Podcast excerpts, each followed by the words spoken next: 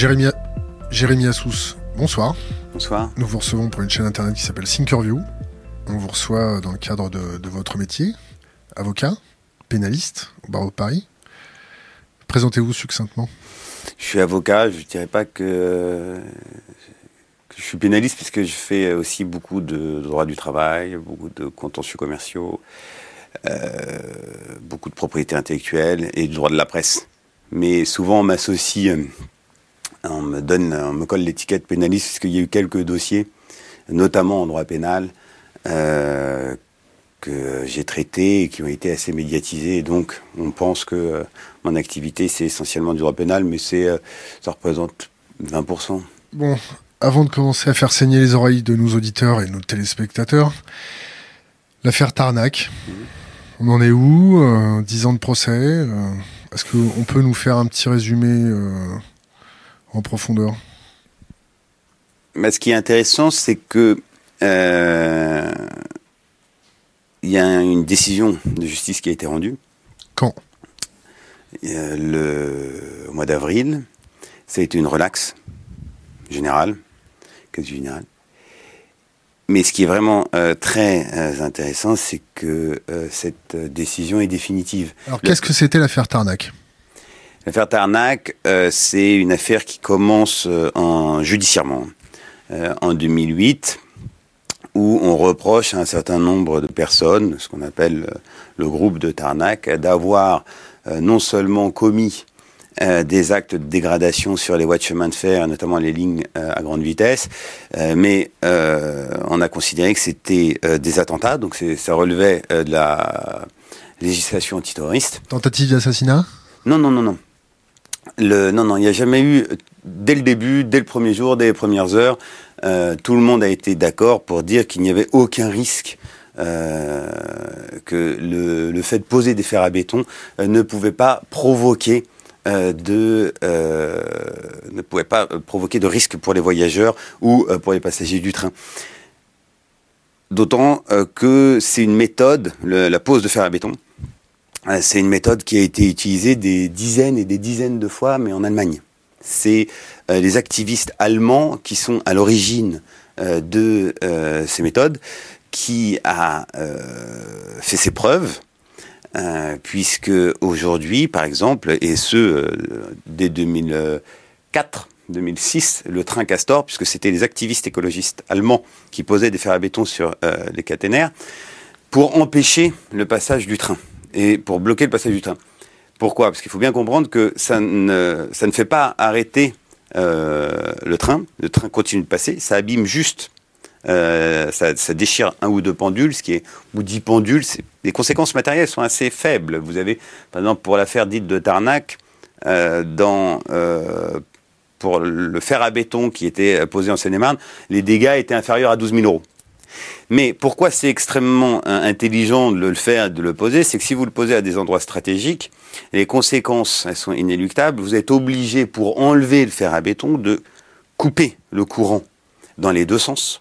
Donc, euh, si c'est euh, au niveau de la voie ferrée, donc si c'est un point kilométrique stratégique, inéluctablement, vous allez devoir couper le courant. Et donc, les trains ne pourront plus circuler.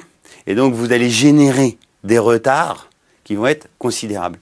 Et ce qui s'est passé dans la nuit du 7 au 8 novembre euh, 2008, c'est qu'il y a eu quatre fers à béton qui ont été posés à des endroits bien précis, bien stratégiques, et ça a généré le fait de les retirer, pas le fait de les poser, mais le fait de les retirer a euh, généré des centaines de euh, milliers d'heures de retard cumulés.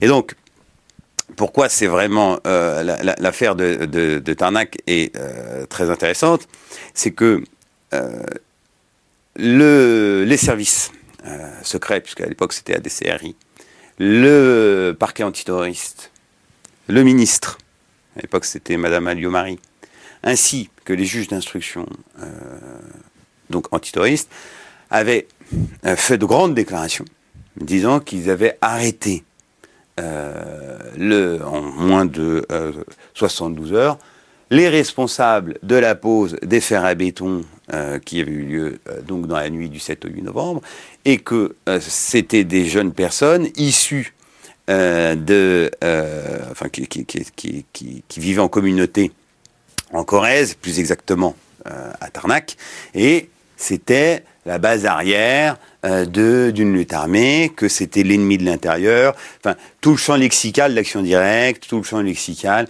vraiment extrêmement dangereux, où on pensait, en tout cas c'est ce que a soutenu la ministre et le procureur de la République, un espèce Monsieur Marin, en disant qu'ils avaient arrêté les, les personnes les plus dangereuses en France. Donc Julien Coupa et Julien Coupa et euh, 8 autres personnes, 9 autres personnes, 15 autres personnes. Il y a eu beaucoup d'arrestations.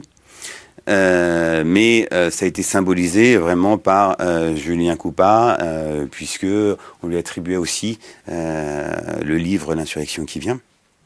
Et c'était invisible. Voilà, le fameux. On, on pensait que et l'accusation soutenait que Julien Coupa était l'auteur de L'insurrection qui vient. Et c'est la première fois dans l'histoire judiciaire contemporaine qu'un livre a été, alors qu'il était autorisé, il n'a rien d'illégal, a été versé intégralement dans le dossier et que ce livre a été euh, instrumentalisé, exploité par l'accusation, donc que ce soit euh, le parquet ou l'instruction, pour démontrer le bien fondé euh, des poursuites. Alors, on va rentrer euh, un peu plus en profondeur dans le dossier, puis on va switcher sur un, autre sujet. Donc, pour résumer trivialement, euh, l'État, avec ses pouvoirs régaliens, s'attaque à ce qu'il considère comme une mouvance euh, d'ultra-gauche ou d'extrême-gauche, selon la, la le qualificatif. Euh, l'enquête a été menée comment Et est-ce que cette enquête vous a servi pour décharger vos clients? Ce qui a été... enfin, il y a plusieurs étapes si on veut comprendre le dossier. Euh, vous avez une étape euh, service secret, euh, donc ce que service de renseignement, donc c'est la fameuse DCRI. Enfin, au début c'était les renseignements généraux, puis après ça a été la DCRI, puis après vous avez l'enquête police judiciaire, puisqu'il y a une enquête préliminaire qui est ouverte. Ce qui est vraiment particulier dans le dossier de Tarnac, c'est que tous les éléments qui ont été présentés comme à charge, comme étant les éléments à charge, tant aux prévenus que à la presse, se sont euh, révélés être des éléments à décharge. Comment? Alors, voilà. Il y a eu des arrestations qui euh, se sont faites euh, sous l'œil des caméras. Il y a eu une mise en scène qui, qui a été organisée. Donc, le fameux 11 novembre, il y a 150 policiers, des hélicoptères, France 3 invités, toutes les images vendues, données aux différents JT. Euh, les euh, médias le lendemain euh, embrayent mais complètement et reprennent mot à mot, sans aucune vérification, toutes les accusations policières et la version policière. C'est la fameuse une de Libération, l'ultra-gauche des rails. Et ce qui est très intéressant, c'est que vous avez des arrestations, c'est spectaculaire, vous avez des placements en garde à vue, vous avez une conférence de presse organisée par Michel Alliot-Marie, qui reprend les éléments de langage de la police en disant qu'ils ont mis un terme. Ils ont arrêté l'ennemi de l'intérieur, les gens extrêmement dangereux, qui allaient passer à la lutte armée, pour qui euh, la euh, vie humaine a beaucoup moins d'importance que les idées politiques. Puis, il y a le troisième jour, et les journalistes sont très friands, il y a une concurrence entre eux. Il faut absolument qu'ils aient des informations. Est-ce qu'il y a des aveux? Non. Est-ce que les gardes à vue, les perquisitions, puisqu'il y en a eu des dizaines dans des dizaines d'endroits, ont conduit à la découverte d'éléments euh, les impliquant? Il n'y a rien. Alors c'est quoi? C'est de l'opportunisme? C'est une enquête bâclée? C'est des incompétents? Ou c'est des fonctionnaires qui avaient envie de, de monter? Disons, avec, avec, du recul, je pense qu'ils étaient, ils, sont assez mauvais. Je crois que c'est tout simplement beaucoup d'incompétence euh, de la part euh, des services et euh, de une grosse pression de la part subie par leur hiérarchie. Ce n'est pas, le petit chef, hein, c'est vraiment leur chef, et une panique au niveau du ministère. Aucun effet d'opportunisme politique sur il faut trouver un coupable. Je pense, mais non, mais ça, ça, on ne peut pas reprocher à Michel Alliot-Marie d'avoir mis la pression sur euh, ses services euh, quand vous avez euh, la France qui est bloquée. Je vous rappelle quand même que le 8 novembre 2008, c'est les vacances de la Toussaint, c'est un énorme week-end et toutes les gares sont fermées. Il y a un coup, c'est catastrophique, avec des déclarations qui émanent de la direction de la SNCF, qui dans un premier temps, parce ce que je disais en, en préambule, ils ont vu la pose des fers à béton, les endroits où ces derniers ont été posés, ils se sont dit ce sont des gens de chez nous, ce sont des spécialistes. Et donc au début, ils avaient pensé que c'était des membres euh, de la SNCF et que c'était du sabotage. Et donc, euh, il y a eu une grosse panique et il est normal que le ministre, il se passerait exactement la même chose aujourd'hui, et depuis dix ans, il se passe systématiquement la même chose quand il y a un événement euh, qui est très important, mette une énorme pression. Après, je pense qu'ils ont agi dans la précipitation et il y avait une équipe des membres des, des séries et de la police judiciaire qui surveillait euh, Julien Coupa et certains de ses amis, et ils se sont dit, bon ben, nous, on peut vous livrer clé en main euh, les responsables de cela. Alors qu'ils n'avaient aucun élément. Le seul élément qu'ils avaient à charge, c'était, soi-disant, une filature qui aurait été faite dans la journée du, euh, qui aurait commencé le 7 novembre au matin, qui serait terminée le 8 novembre à 5h30 du matin, où euh, les policiers affirment avoir vu la voiture de Julien Coupa près d'une voie de chemin de fer euh, dans laquelle un fer à béton a été posé. Mais ils ne voient pas Julien Coupa sortir ou rentrer de la véhicule, ils ne voient personne euh, poser le fer à béton, ils ne voient pas le moment où il le pose, où il se sépare, où il il pourrait éventuellement jeter, se séparer euh, de la perche qui aurait permis euh, la pose d'un fer à béton, parce que je rappelle quand même que les caténaires, ils sont à 5 mètres euh, de hauteur, donc ils voient rien. Et c'est cet élément qui est présenté comme un élément à charge et qui justifie les arrestations et les préquisitions. C'est cette fameuse filature, c'est ce fameux procès verbal qu'on a appelé le procès verbal des 104, puisque c'était la cote des 104. Donc il y a ces arrestations, et ils espèrent que euh, les perquisitions vont permettre de toute façon. Alors j'ouvre une parenthèse, euh, cette fameuse filature. C'est une filature rêvée, c'est une filature incompétente ou c'est euh, un faux témoignage d'un fonctionnaire?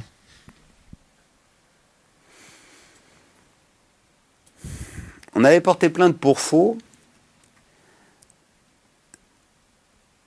Cette procédure a abouti à un non-lieu, donc juridiquement ce n'est pas un faux.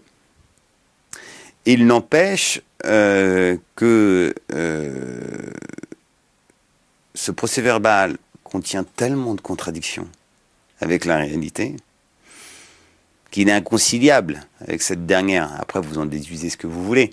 Mais euh, les juges d'instruction avaient tout fait pour qu'il n'y ait pas de reconstitution, qu'on ne puisse pas confronter euh, les informations contenues dans le procès verbal avec la réalité, notamment via un transport sur les lieux. Ils avaient systématiquement refusé. Lorsqu'ils l'ont fait, c'était un simulacre, c'était une farce euh, qu'on a dénoncé. C'était tellement grotesque que c'était assez drôle. Euh, lorsque nous sommes le premier jour d'audience du procès, nous avons demandé un transport sur les lieux. Le tribunal a fait droit à cette demande. Et, ça a été un transport qui a été organisé normalement. C'était flagrant. C'est-à-dire que tout ce que les policiers disaient avoir vu euh, nous, euh, avocats, juges, procureurs, euh, témoins et prévenus, bah, on ne l'a pas vu. Et tout ce qu'ils disaient ne pas avoir vu, on le voyait. Donc on leur a dit, mais vous n'y étiez pas. Parce que sinon, vous auriez vu la même chose que nous. C'était exactement les mêmes conditions, météorologiques, physiques, dans la nuit. Donc, ça ne correspond à rien. Moi, personnellement, j'ai déjà dit publiquement ce que je pensais de ce procès verbal. De toute façon, aujourd'hui, euh, on a une décision de justice euh, qui rappelle que ce procès verbal ne peut absolument pas constituer et être considéré comme un élément à charge, et donc une preuve qui pourrait euh, conduire à une condamnation de Julien Coupa, mais au contraire, que c'est un élément à décharge, puisque tous les moments clés, les moments forts, pour reprendre un terme policier, bah, ils ne figurent pas dans le procès verbal. Euh, on, va, on va ouvrir une autre, parenthèse. Est-ce que, à votre avis, c'est un dossier politique, hautement politique Est-ce que c'est une, une, criminalisation des luttes sociales? Vous avez, vous avez lu l'insurrection qui vient? Hmm. À votre avis, est-ce que le pouvoir politique euh, est exempt? Est-ce que le pouvoir politique est aux abois? Est-ce qu'il se cherche des coupables et surtout des coupables des ennemis intérieurs? Non, non, non, non, non, c'est pas, pas comme ça que ça, se passe. Il faut se remettre dans le contexte. On est en 2008. On est à des années-lumière de la Fermera, de Charlie Hebdo et du 13 novembre. D'après ce qui se dit, ça n'a jamais été infirmé, c'est Alain Boer, donc, qui vit de Euh, la sécurité, de ces fameux conseils en matière de sécurité, qui euh, tombe sur une insurrection qui vient et euh, se dit c'est quelque chose, c'est un signal faible. Il se passe quelque chose, faut s'intéresser. Pour reprendre ces mots, je n'ai jamais lu quelque chose d'aussi intelligent qui émanerait de l'ultra-gauche depuis les années 70, et c'est les prémices d'Action Directe, puisque Action Directe avait commencé par ce type de texte, ce type d'expression. Et donc, il en achète 40 euh, exemplaires, ça c'est vrai, puisqu'on a, euh, parce que c'est la fabrique qui édite le livre, et on a, il y a une trace d'une commande de 40 exemplaires à Alain Boer. Et il passe son temps, d'après ce qu'il dit, à le distribuer à des politiques, à des journalistes pour dire regardez, euh, intéressez-vous à ça. C'est vraiment intéressant. Ça, c'est la version d'Alain Boer. Et c'est ce qui aurait déclenché un peu euh, l'enquête euh, à l'encontre de Julien Coupa et certains euh, de ses amis. Après, la version officielle, c'est Julien Coupa traverse la frontière américaine à pied, enfin du Canada aux États-Unis à pied. Lorsqu'il revient il y a ses bagages qu'il avait confiés à un ami sont contrôlés. Euh, ils demandent à qui appartiennent ces bagages. Ils comprennent que c'est quelqu'un et que c'est Julien Coupa qui a traversé la frontière euh, à pied. Ils font une copie de tout, euh, tout ce qu'il y a dans son sac. ils le restituent à Julien Coupa. Ce dernier rentre à Paris tout à fait normalement, mais les services américains informent leurs homologues français pour dire voilà, il y a euh, quelqu'un euh, qui a traversé euh, notre frontière de manière illégale et il a assisté à une réunion totalement clandestine d'anarchistes à New York, une réunion internationale très insurrectionnelle, etc. etc. Tout ça, cette réunion n'a jamais existé, c'était juste une réunion entre copains, mais ils étaient infiltrés par un indicateur, enfin par un policier anglais euh, donc euh, Mark Kennedy, euh, qui lui n'a eu de cesse de monter un très grand nombre de dossiers, de dénoncer un très grand nombre de crimes imaginaires ou justement de groupuscules insurrectionnels qui n'existaient pas pour continuer, mais il l'a reconnu, hein, pour continuer à vivre cette espèce de double vie avec tous les avantages qu'elle procure. Beaucoup d'argent, tous les passe-droits possibles et imaginables, les décorations, etc. Donc l'enquête, elle commence officiellement comme ça, et je pense que c'est plus la réalité euh, que l'intervention euh, d'Alain Boer, qui, à mon avis, a beaucoup moins de pouvoir qu'on lui prête et qu'il s'attribue. Après, moi je crois que c'est euh, culturel. Vous êtes en 2008, il y a la fusion des renseignements généraux avec la DST, sa, sa, fameuse DCRI, le fameux FBI à la française voulu euh, par euh, Nicolas, Sarkozy. Donc il y a des, rivalités, mais je ne pense pas que euh, dans un premier temps, ça soit le fruit d'une rivalité ou d'un dérapage ou d'un piège, l'affaire de Tarnac. Je crois tout simplement que les services français avaient pour habitude et pour spécialité la surveillance de deux catégories de personnes, enfin de mouvements, euh, c'est euh, l'extrême droite et l'extrême gauche. Les Corses et les Basques. Oui, oui, oui mais politiquement, j'entends. Ah, les Corses et les Basques, c'est différent, parce que c'est politique, mais c'est plus un mouvement indépendantiste, euh, et pour d'autres raisons. Mais je parle niveau insurrectionnel. Si on parle d'insurrection, si on parle de révolutionnaire, j'entends. Et je crois vraiment qu'il ne savait faire que cela. Et donc, c'est une espèce d'habitude. Donc, qu'est-ce qui se passe? Bah, Je vais surveiller euh, les euh, gens d'extrême droite ou je vais surveiller euh, les gens d'extrême gauche, qui sont surveillés quasiment, de, manière quasiment permanente. On l'a vu avec l'affaire Méric. Donc Clément Méric, le jeune qui est mort à la suite d'une bagarre avec des gens d'extrême droite, ils étaient tous sur écoute. C'est-à-dire qu'ils ont été interpellés très rapidement parce que on n'a pas mis sur écoute à la suite de l'incident, enfin de, la mort tragique de Clément Méric, c'est qu'ils l'étaient déjà, ils le sont en permanence. Et donc moi je pense que ils, surveillent les gens, ce qu'ils considèrent comme étant des acteurs ou les dirigeants des mouvements d'extrême gauche en permanence. Et donc, lorsque euh, il y a les événements euh, du 7 au 8 novembre, lorsqu'il y, y, a un incident du 7 au 8 novembre, ben, on leur demande qu'est-ce que vous avez, puisque c'est ce qui se passe, puisque là, euh, Michel Allumari a, expliqué qu'elle avait des réunions tous les jeudis soirs sur l'antiterrorisme, et il fallait systématiquement que les différents chefs de service amènent des éléments nouveaux. Et donc, il y en a, ils disent, bah voilà, moi je surveille les Basques, moi je surveille les Corses, moi je surveille les anarchistes, moi je surveille euh, les skinheads. Et donc, ils devaient lui apporter euh, régulièrement de nouveaux éléments. Quand il y a eu les incidents, il y a quelqu'un qui s'est proposé, qui a dit, bah, voilà, moi je pense que c'est le groupe dit Tarnac que nous surveillons depuis de nombreuses semaines, depuis de nombreux mois. Qui c'est qui a proposé ça? Vous avez des noms?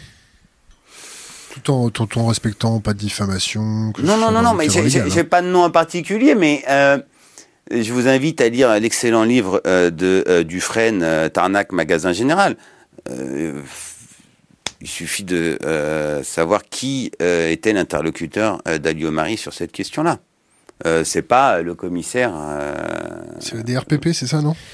Il y a des RPP, mais il y a aussi la DCRI. L'information est remontée très vite. Est-ce que vous avez eu déjà des, interactions avec des gens du renseignement intérieur? Est-ce que vous en connaissez euh, dans le cadre privé ou dans le cadre professionnel? Est-ce que vous avez discuté avec ces hommes ou ces femmes? Je pense ça m'est enfin, euh, ça m'est arrivé. Ça m'est arrivé. Ils, ne vous disent pas qu'ils sont membres, vous le comprenez assez rapidement.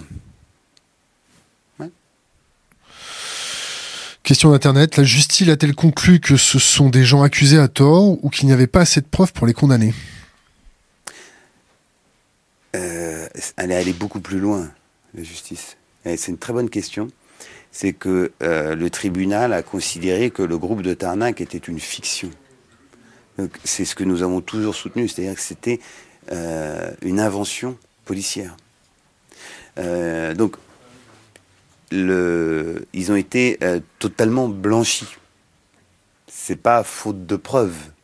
C'est euh, il n'y a aucune raison, il n'y a rien dans le dossier qui euh, permet non seulement de vous condamner, mais même de vous poursuivre. Est-ce que ça veut dire que des services de renseignement peuvent mettre plus de 40 jours en prison des innocents sur simple euh, fait de d'amener un os à son, chef de hiérarchie pour justifier son salaire? Alors déjà, Julien Coupa, euh, il a passé euh, plus de 180 jours en prison. Et Julien Coupa n'a retrouvé la liberté que grâce à ses soutiens, grâce au mouvement qui a été euh, lié à, son comité de soutien, un très grand nombre de journalistes, à une mobilisation très forte. Mais ce qui est intéressant, euh, c'est euh, pourquoi Julien Coupa est resté si longtemps en prison et pourquoi la Chambre de l'instruction a systématiquement, ainsi que le juge d'instruction, refusé sa remise en liberté, alors qu'il y avait un juge de la liberté de la détention qui lui ordonnait sa remise en liberté. Et c'est ça qui est vraiment passionnant, c'est que euh, la Chambre de l'instruction refusait la remise en liberté de Julien Coupa au motif qu'il existait ce fameux procès-verbal de filature qui, après analyse, s'est révélé être un élément comme étant à décharge, mais encore fallait-il l'analyser, il fallait le confronter à la réalité, ce que les juges d'instruction ne voulaient pas faire durant toute l'instruction. Mais un deuxième élément que j'ai euh, pas évoqué parce que j'ai été un peu, euh, coupé dans, mon, dans ma démonstration, Deuxième élément, c'était euh, du fait d'un témoignage d'une personne qui a témoigné sous le régime du témoin anonyme. Attention, c'est pas un témoin anonyme, c'est une personne dont on cache l'identité parce que la révéler pourrait mettre en danger son intégrité physique. C'est le fameux témoin T42 du dossier qui n'est autre que euh, Jean-Hugues Bourgeois. Euh, ce qui est... Vous avez le droit de citer son nom? J'ai le droit de citer son nom, puisque aujourd'hui, nous le savons, même si juridiquement on ne peut pas révéler l'identité euh, d'un témoin euh, qui bénéficie de ce statut euh, sous peine de, de poursuite et la sanction c'est 5 ans de prison. Donc c'est quelque chose d'extrêmement sérieux. Et ce régime n'existe que pour protéger les personnes qui peuvent avoir accès à certaines informations et qui peuvent collaborer avec la, la justice, mais qui sont très proches finalement des personnes, mais qu'on ne peut pas soupçonner d'avoir commis la moindre infraction. Mais ce qui est terrible dans l'affaire euh, Tarnac à l'encontre de Julien Coupa, c'est que ce témoin anonyme fait une déposition le dernier jour des gardes à vue. Donc, je reviens par rapport à ce que je disais initialement. Vous avez un procès verbal de filature où les policiers disent avoir vu la voiture près de la voie ferrée, mais c'est tout. Ils ne voient rien. Ils disent pas qu'ils l'ont quitté des yeux, et pourtant, ils disent pas non plus qu'ils ont vu Julien Coupa en sortir et poser le fer à béton et revenir et repartir. Donc finalement, le fait qu'elle soit surveillée par 18 fonctionnaires de police et que aucun des 18 fonctionnaires de police n'ait vu Julien Coupa sur les voies ferrées, poser quoi que ce soit devient un élément à décharge. Et donc c'est un élément très important, c'est que le procès verbal des 104, où on voit le véhicule près de la voie de chemin de fer, mais puisqu'on ne voit pas personne en sortir, bah, et puisqu'on considère qu'il est conduit par Julien Coupa, bah, dans ces cas-là, Julien Coupa n'a pas pu poser le fer béton puisqu'il est suivi de 11h le matin le 7 euh, novembre jusqu'à 6 h du matin euh, le 8 novembre. Or, le fer à béton n'a pu être posé qu'entre 22h08 et 5h11, c'est-à-dire la, période durant laquelle il n'y a aucun train qui passe. Donc, on a un élément à décharge. Mais il y a un deuxième élément, c'est que vous avez donc rien. Il ne ressort rien des perquisitions, il ne ressort rien des auditions, alors que 15 personnes sont placées en garde à vue, aucun euh, fait des dépositions qui peuvent être considérées comme à charge euh, contre Julien Coupa. Donc il n'y a pas assez pour une mise en examen. Puisque il faut quand même rappeler euh, aux internautes que pour être placé en garde à vue, il faut des soupçons. Donc là, vous avez un procès verbal, vous avez des filatures, vous avez une enquête préliminaire qui a duré très longtemps. Ça suffit pour placer euh, les gens en garde à vue. Vous savez, un soupçon, c'est très très large. On l'a vu encore le 1er mai dernier, il y a 194 personnes qui ont été interpellées euh, pour rien. Donc vous avez des soupçons. Par contre, pour être mis en examen, il faut des indices graves et ou concordants. La différence entre un soupçon et un indice, elle est énorme. Or, il n'y a pas assez pour les mettre en examen. Mais nous sommes le vendredi 14 novembre. La ministre s'est exprimée le 12 novembre. Elle a fait sa conférence de presse en disant Nous avons les coupables. Comme par extraordinaire, le vendredi matin, à midi, fin, de matinée, il y a ce fameux témoin T42 qui dit Je connais très bien Julien Coupa, je connais très bien le groupe de Tarnac. Julien Coupa est un gourou. Julien Coupa est quelqu'un d'extrêmement dangereux. Pour qui la vie humaine a beaucoup moins d'importance que les idées politiques. Et c'est le chef d'un groupe armé. Voilà, la grande ligne de la déposition du témoin T42. Et là, comme c'est un témoignage, c'est très fort. Témoignage validé par le juge de la liberté et de la détention, puisque pour bénéficier de l'anonymat, c'est pas le procureur qui peut le faire, parce que le procureur, quand même, c'est l'accusateur. Il faut que ça soit un juge indépendant, donc un juge du siège, donc c'est le JLD. Et seul le JLD à l'identité de cette personne-là valide le recours à ce procédé. Et là, comme par magie, vous avez le témoignage constitue un indice, mais un indice extrêmement solide, très violent, qui justifie non seulement une mise en examen, donc tout le monde est mis en examen le vendredi soir, mais également les réquisitions et les réquisitions de placement en détention et la saisine du juge de la liberté de la détention par euh, les juges d'instruction et le placement en détention. Or, il s'est avéré que ce témoignage est totalement faux. Et avant de démontrer qu'il était totalement faux, il y a des journalistes qui ont fait très correctement leur travail et qui ont compris très rapidement, parce qu'ils avaient laissé un très grand nombre d'indices, que ces témoignages étaient le témoignage de Jean-Luc Bourgeois. Et Jean-Luc Bourgeois n'est pas quelqu'un de totalement inconnu. Jean-Luc Bourgeois est quelqu'un qui euh, est même très connu aujourd'hui, puisqu'il a bénéficié d'un traitement médiatique très important Notamment, il a eu une page dans Le Monde, plusieurs pages euh, dans Libération, puisqu'il avait témoigné en disant Je suis victime d'une véritable cabale et euh, je vis un grand danger, moi, paysan. Je me suis installé euh, en Corrèze, j'ai voulu exploiter une exploitation agricole bio, j'avais mes chèvres et un matin, toutes mes chèvres avaient été tuées.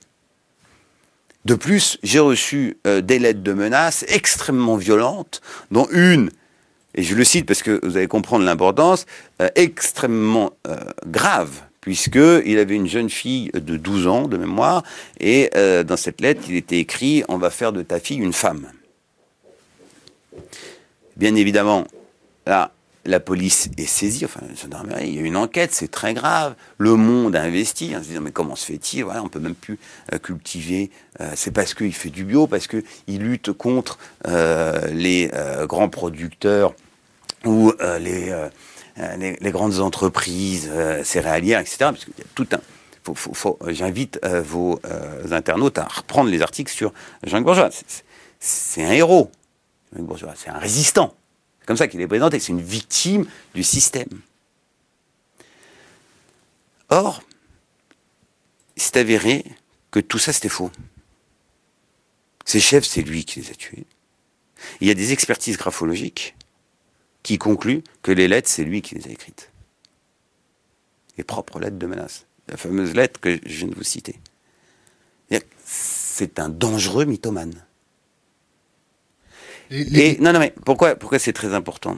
Excusez-moi de couper, hein, c'est un peu long, mais il faut vraiment comprendre.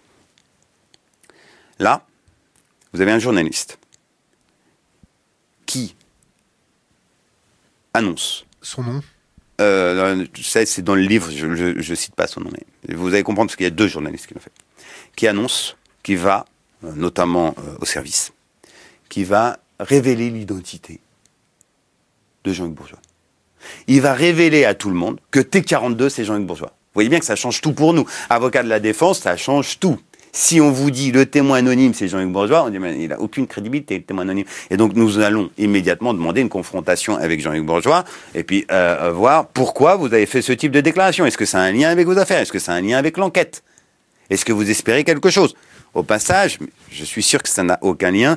Euh, toutes les procédures de dénonciation de crimes imaginaires ont été annulées euh, pour un vice de procédure, enfin pour un défaut d'indice grave et concordant. Donc, euh, Monsieur Bourgeois a bénéficié d'une annulation, et tant mieux pour lui. Mais donc, toutes les poursuites à son encontre ont été annulées, pas abandonnées, annulées. À partir du moment où, si nous avions eu cette information, le dossier Eterna qui se serait terminé en décembre 2009. Et Julien Coupa, il n'aurait pas fait six mois de prison. Mais qu'est-ce qui se passe? C'est que les policiers, le parquet et le juge d'instruction ont l'excellente idée pour bloquer cette information de mettre en place un véritable stratagème. C'est votre interprétation Non, non, non, non. Non, c'est l'interprétation du tribunal, c'est dans le jugement. J'invite, le jugement est public, hein, vous pouvez le lire. Hein et je vous l'ai communiqué, et donc euh, je parle sous votre contrôle, et je vous invite à le publier dans le jugement, puisque vous On se fait l'avocat du diable. Non, non, mais vous faites bien, vous faites bien. Il y a une mise en place d'un véritable stratagème qui consiste à entendre Jean-Luc Bourgeois sous son identité. Jean-Luc Bourgeois est entendu le 14 novembre sous le statut de témoin anonyme, et il est entendu le 11 décembre sous son identité. Et qu'est-ce qu'il dit sous son identité? Julien Coupa, oui, je le connais, peu. C'est vraiment un brave garçon très pacifique, très doux, très dans les livres. C'est le groupe de Tarnac, enfin ils habitent à Tarnac, ils sont très gentils, je les ai vus une fois, on s'est échangé un book euh, et on a euh, discuté. Non, je pense absolument pas que ce soit euh, des gens violents et absolument pas coupants. Et donc, là, nous nous retrouvons dans une situation où en décembre 2008, la défense de Coupa se dit, mais si, si T42 c'est bourgeois, comment il a pu être entendu sous son identité. C'est impossible. Parce que c'est trop déloyal. Et comme c'est totalement contradictoire, on ne peut pas, puisque le parquet le saurait, et le parquet ne peut pas euh, avoir participé à ce stratagème. Et donc pendant de nombreux mois, cet argument doit être abandonné. Il est mis en veille. Et Julien n'y croit pas. Il dit ça peut être que euh, Jean-Luc Bourgeois. À chaque fois qu'il demande sa remise en liberté, on lui oppose le D104, donc le procès de futur, mais surtout le témoignage de T42. Il est remis en liberté en mai. D'accord, mai 2009. Il nous désigne, nous, en septembre 2009, avec euh, Thierry Lévy. Donc, euh, on est désigné, change d'avocat, c'est Thierry Lévy et euh, moi qui assistons les mises en examen dites Tarnac, donc les dix mises en examen. Et là, la première chose que nous faisons, c'est que nous confrontons les informations contenues dans le D104 avec la réalité. Donc on fait des transports sur les lieux à de multiples reprises, et on constate que c'est juste impossible, qu'il y a plein d'éléments qui sont faux, notamment sur la vitesse, parce que si on suit les indications données par euh, les policiers, contenues dans le procès verbal, il aurait fallu faire du 169 km/h de moyenne en pleine nuit sur la route de campagne, c'est juste impossible, ou alors du 270 km/h si euh, pour le chemin retour. Il se trompe de rue, il se trompe de nom. Il dit sous les ponts, sur les ponts, et on se dit tiens c'est quand même bizarre, ça ressemble beaucoup à un espèce de euh, procès verbal qu'on rédige via Google Maps. Or, Google Maps se trompe comme eux. Google Maps, il dit que l'autoroute, elle passe sur le pont quand c'est sous le pont, ou inversement. Et les erreurs de Google Maps, on les retrouve toutes dans le D104. Sachant que vous avez Julien Coupa qui vous dit, moi, j'ai jamais été près d'une voie ferrée. Hein. Il vous le dit, moi, je n'ai jamais été à cet endroit-là. C'est pas possible. On lui amène des photos parce qu'à l'époque, il était sous contrôle judiciaire, il n'avait pas le droit d'aller en cinéma. Mais on lui amène des photos, des vidéos. Il dit Je ne suis jamais allé à cet endroit-là. Et donc, vous avez des éléments, vous dites C'est quand même bizarre. Le procès verbal, les éléments physiques, donc c'est pas une interprétation, c'est des éléments objectifs physiques, sont inconciliables avec la réalité. Donc c'est faux. Les fonctionnaires en question euh, qui, qui ont fait des, des témoignages ou des procès-verbaux euh, entre guillemets faux. Est-ce qu'il y aura des sanctions euh, contre la police, contre l'État? Est-ce que Julien Coupa compte euh, contre-attaquer, demander des dommages intérêts pour ben, Julien Coupa et les autres sont en droit de demander réparation du fait de leur incarcération, puisque il a été relâché. Ça chiffre à combien? C'est très faible en France. On n'est pas aux États-Unis. Hein. Combien? Je crois que c'est grosso modo, si on fait une moyenne, c'est 2000 euros par mois de détention, 3000 euros. C'est à peu près ça, les moyennes. C'est une misère. Quand on vous prive de votre liberté, vous êtes enfermé 22 euh, heures sur 24, euh, sur la base d'éléments qui sont totalement faux ou erronés, et euh, dix ans plus tard, quand vous demandez réparation, on vous donne une pièce. Ça, veut dire qu'on peut mettre en France des innocents en prison impunément? Si ces, si ces fonctionnaires ne sont pas sanctionnés? Bah, Non mais moi j'en veux pas aux fonctionnaires de police. Hein. Ça, c'est un vieux réflexe français. je pense que, comme vous disiez, votre écran, c'est une question Internet. Mais euh, moi, j'en veux plus au juge. Le fonctionnaire de police, il n'a pas de pouvoir de décision. Le fonctionnaire de police, il fait part de sa, conviction, il fait part des éléments. Il dit voilà, moi j'ai ce procès verbal, j'ai fait ça, j'ai vu ça. Libre à vous de prendre la décision. Le fonctionnaire de police, il a 100 fois moins de pouvoir qu'un juge. Mais le mec qui fait son, son, son euh, sa déposition avec Google Maps, là, hmm. qui fait son plan, euh, hmm. Lui, il vient quoi, lui? On a son nom, ah on sait où il habite. Euh... Alors vous avez le droit de citer son nom? Ah oui, j'ai le droit. Enfin, on n'a pas le droit de révéler l'identité d'un policier. Euh, mais euh, je ne révèle rien puisque son nom est connu. Vous tapez euh, Bruno Mancheron sur Google, vous allez avoir 50 articles. C'est le signataire du D104. Il en est où? Hmm. Je pense qu'il est encore dans les services, il est encore policier. Et, Julien Coupa, il lui en veut ou pas, non? Non, je crois pas. Je crois pas. Mais il faut arrêter.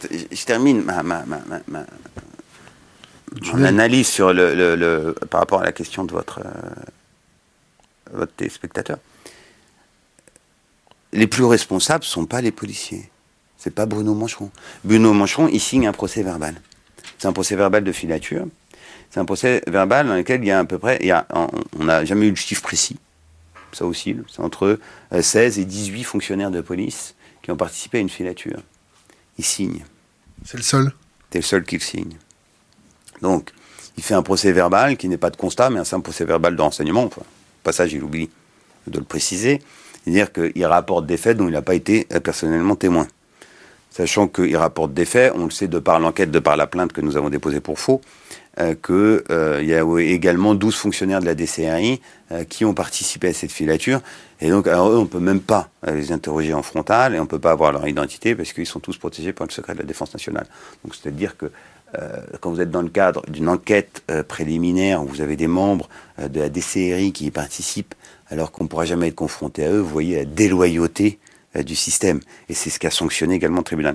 Mais pour revenir sur le D104, on constate en octobre, euh, du par notre travail de contre-enquête, en octobre 2009, euh, que c'est impossible. Ce que le policier affirme avoir vu et ce que les policiers affirment avoir vu, parce que là, euh, il ne précise pas qu'il est tout seul à l'avoir signé, il dit c'est la police. Et la police, elle est toujours soutenue et c'est toujours présenté comme les fonctionnaires de police ont, le fameux nous majesté. On dit c'est juste pas possible. Et on le dénonce. Et ça fait l'objet, puisque les journalistes sont très euh, agacés dans ce dossier, puisqu'ils ont tous été roulés dans la farine, ils ont tous été pris en flagrant délit de euh, relayeurs de l'information policière. C'est-à-dire que vous, êtes, vous avez novembre 2008, ils reprennent sans aucune retenue toutes les affirmations policières. Les seuls qui ne le font pas, c'est le canard enchaîné. Pour changer. Oui, non mais non, c'est bien. C'est quand ils se rendent compte qu'ils ont été manipulés, qu'ils ont été induits en erreur, et qu'il n'y a rien. Il y a un retournement de situation. Et donc là, il y a un très grand nombre de journalistes qui souhaitent connaître la vérité et pourquoi les policiers ont affirmé cela? De plus, vous avez une défense qui est extrêmement euh, bien organisée du côté euh, des mises en examen, puisqu'à l'époque, ils étaient euh, mis en examen. Vous avez des tribunes qui sont publiées, vous avez un comité de soutien qui est magnifique. C'est vraiment ce qui a été monté, c'est fabuleux. Vous avez Eric Azan, qui est vraiment qui, est éditeur et qui a un rôle euh, exceptionnel. Et donc, lorsque nous communiquons nos éléments, fruits de notre contre-enquête, lorsque nous amenons, nous accompagnons un très grand nombre de journalistes sur place en disant regardez le procès verbal, regardez la réalité, ça ne, matche pas, c'est pas possible immédiatement, il y a un retournement de situation. J'ouvre une parenthèse. Euh, euh, je vais être très cynique, même si c'est sale. Si, si euh, dans ce dossier-là, ça avait été trois loulous de banlieue avec des, prénoms exotiques, est-ce qu'il y aurait eu un tel soutien médiatique ou un tel comité de soutien? Est-ce que. À votre Je pense pas. Je pense pas. C'est-à-dire qu'on aurait mis des gamins en tôle. Bah, des innocents. En même temps, Julien Coupa est en prison. Euh, mais je Définitivement. mais je pense pas, euh, oui, je suis convaincu euh, que ça n'aurait pas généré une telle mobilisation. Et ça n'aurait pas intéressé autant les journalistes, même le public. Ce qui, ce qui, ce qui est intéressant dans l'affaire dite de Tarnac, c'est qu'il y a eu une identification immédiate cette identification s'est faite euh, pour, euh, sur la base de plusieurs euh, facteurs. C'est que vous avez des jeunes gens, pour certains brillants, à minima cultivés, qui s'expriment très bien, qui sont blancs, qui sont issus de la classe moyenne, ne sont pas du tout issus de la trop de bourgeoisie, comme on a de cesse de l'écrire. Julien Coupa, c'est juste le fils de médecin. ce sont des, des gens qui vivent très euh, correctement, mais ils ne sont pas euh, millionnaires ni milliardaires. Ça, c'est justement des éléments de langage de la police pour casser l'identification possible. Il y, y, a des services de com au parquet, hein, il y a des services de com euh, au sein de la police. C'est le jeu, mais il faut le savoir. mais ce sont des jeunes personnes qui s'expriment bien, qui sont blanches, qui sont de gauche et qui dénoncent un très grand nombre, enfin un certain nombre de, de, de, de, cas social. oui, de choses que n'importe quelle personne sensée euh, approuve. Et vous avez des journalistes qui euh, sont exactement du même milieu. C'est le même milieu, c'est le même monde. Ceux qui ont 50 ans, bah, ça aurait pu être leurs enfants, ceux qui ont 25 ans, ça aurait pu être eux. Et derrière, vous avez euh, des gens qui communiquent extrêmement bien. Et nous-mêmes, nous avocats, on a énormément communiqué, mais on a repris exactement les mêmes méthodes. Et donc, là, il y a eu la mise en œuvre d'une bataille, une vraie bataille de com euh, qu'ils ont perdue. Ils ont gagné dans un premier temps et dans un deuxième temps, ils l'ont totalement perdu parce que la vérité était de notre côté. Et parce qu'il y a eu une mobilisation de la part des journalistes et un suivi de la part des journalistes. Si les journalistes n'avaient pas relayé toutes les irrégularités que nous ne cessions de dénoncer, la déloyauté de l'enquête que nous n'avons de cesse de dénoncer, mais jamais il y aurait eu de contre-enquête policière au sein même de l'instruction. Puisque le juge d'instruction, Thierry Fragnoli, a été contraint de demander des explications aux services de police. Donc les services de police se sont retrouvés dans la situation de personnes devant justifier leurs actes et justifier ce qu'ils faisaient. Et ça, c'est ce que nous voulions depuis le début. Parce qu'à partir du moment, puisqu'on savait qu'ils avaient menti, on savait que c'était faux, que le procès verbal des 104 contient des éléments qui sont totalement faux. Comment voulez-vous faire apparaître la vérité quand c'est faux? Vous, le seul moyen de tenter de sauver le peu qui reste du procès verbal des 104, c'est de donner d'autres explications tout aussi fausses. Le seul moyen de sauver un mensonge, c'est d'en créer un deuxième. Encore plus gros. Et c'est ce que nous avons eu cesse de dénoncer. Donc on l'a dénoncé une deuxième fois, une troisième fois, une quatrième fois, et la machine s'est totalement écroulée. Et le seul moyen qu'ils avaient, c'était de refuser très rapidement. Donc c'est la troisième demande d'acte que nous faisons. Euh, le seul moyen qu'ils avaient pour maintenir un semblant de, euh, enfin, pour pas que euh, toute l'affaire s'écroule, donc en ouais, janvier, février, mars 2010, c'est de produire ces mensonges. Nous avons analysé justement cette fameuse contre-enquête, le fruit de cette contre-enquête policière. Et là, de nouveau, nous avons relevé un très très grand nombre d'irrégularités et de contre-vérités.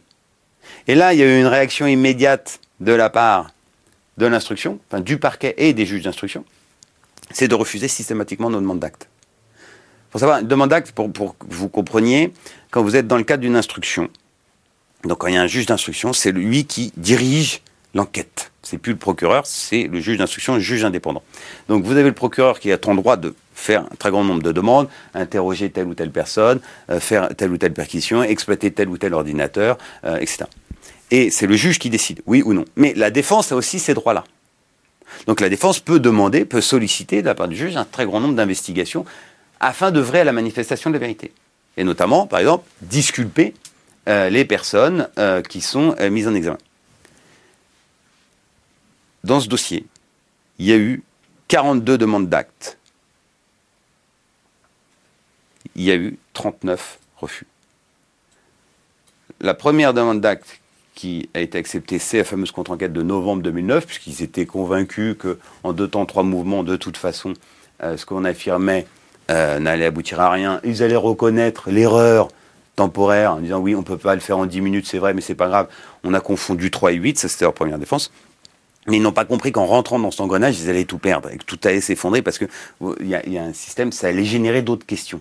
Les réponses allaient générer d'autres questions qui allaient générer euh, de nouveau euh, d'autres réponses qui allaient générer d'autres questions. Et donc le seul moyen, c'était de faire des, euh, de, répondre par des mensonges. Ce qu'ils ont fait. Et donc ils ont immédiatement bloqué et tout refusé. Et deux autres demandes d'actes auxquelles ils ont fait droit, c'est des transmissions de pièces d'un dossier à un autre dossier. Et tout le reste, ils ont refusé. J'ouvre une, une autre parenthèse. La conduite introspective de notre système judiciaire ou de, notre système policier euh, d'investigation, elle en est où après Tarnac? Il y a eu des fonctionnaires promus, pas promus? Est-ce que euh, il y a eu des enquêtes internes? Bah, Le juge d'instruction. Pour, résumer trivialement les choses, est-ce qu'il y en a qui se sont fait un peu taper sur les doigts comme il faut? Je le sais pas, mais d'après les échos que j'ai, pas du tout. Il y a juste le juge d'instruction, Thierry Fragnoli, euh, qui euh, aujourd'hui exerce euh, à Tahiti. Est-ce que c'est une promotion ou pas? Pour nos concitoyens des îles, j'espère que oui. Maintenant, je termine sur le D104. Donc nous démontrons que le D104 ne peut pas être considéré comme un élément à charge, mais au contraire un élément à décharge. Reste T42.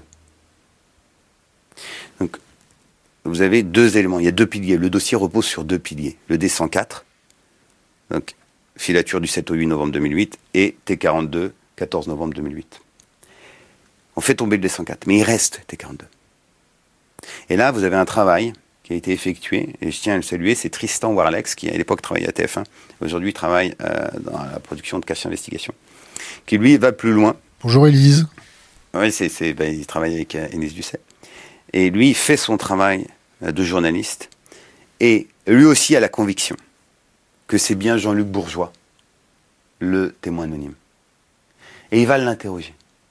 Et il le filme.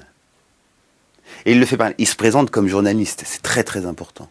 Et Jean-Luc Bourgeois explique qu'il en a assez. Que ça suffit l'affaire de Tarnac. Qu'il a signé ce qu'on lui a demandé de signer. Qui que bah, les services, les enquêteurs. Que euh, il n'avait pas le choix. Alors, on lui dit, mais ils vous ont menacé Oui, ils m'ont menacé d'être le dixième, parce qu'à l'époque, il y avait neuf euh, personnes qui allaient être déférées, mises en examen, et euh, certains détenus, notamment euh, des jeunes filles. C'était pas des affabulations? Ce qu'il a dit? C'est quand même grave. Alors, justement, c'est là où c'est intéressant. C'est qu'il dit ça et il est enregistré, il est filmé. On peut se dire, de toute façon, c'est un mythomane. Il peut aussi mentir dans les deux sens. Donc nous, quand nous sommes informés, comme des milliers de personnes, des millions de personnes, de l'existence de cette euh, nouvelle version de Jean-Luc Bourgeois, première chose que nous demandons, c'est d'être confrontés à Jean-Luc Bourgeois. Nous allons lui poser une question très simple. Monsieur, vous avez dit ça euh, à un journaliste, vous avez été filmé, c'est enregistré, c'est diffusé au journal de 20h. Écoutez, euh, moi j'ai été 42, mais j'ai aussi euh, votre audition de décembre 2009. Quand est-ce que vous dites la vérité? Eh bien ça, on nous le refuse. Le juge d'instruction, Comment il s'appelle déjà? Thierry Fragnoli, refuse que nous Qui puissions... est à Tahiti. qui a été édité aujourd'hui, refuse que nous soyons confrontés avec Jean-Luc Bourgeois.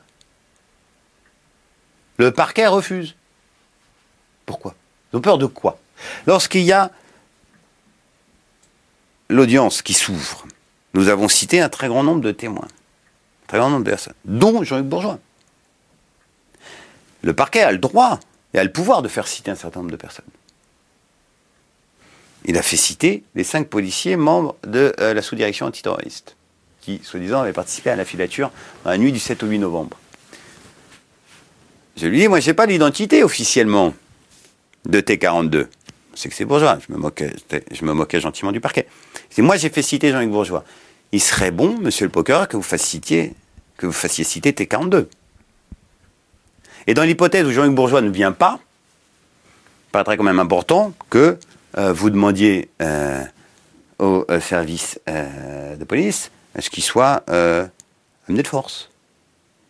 Le parquet a jamais voulu que la défense puisse interroger Jean-Luc Bourgeois, ou même être confronté, ou même lui poser la moindre question. Or, l'audience a permis de prouver quoi? Que Fabrice Gardon, commissaire de police, qui était le chef du groupe de l'antiterrorisme à l'époque,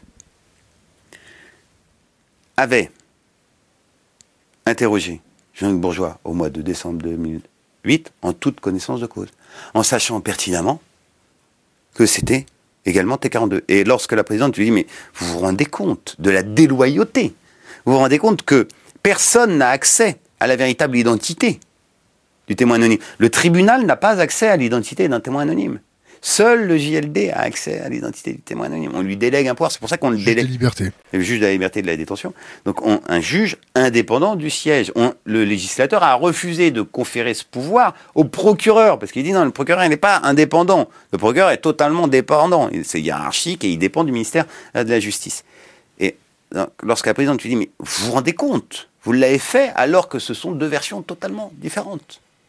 La réponse est d'une franchise extraordinaire, c'est oui, bon, là vous l'avez vu, ça n'a pas marché, mais ça aurait pu marcher. Et c'est là où la présidente dit ça aurait pu marcher, c'est-à-dire que vous aurez pu induire en erreur tout le monde.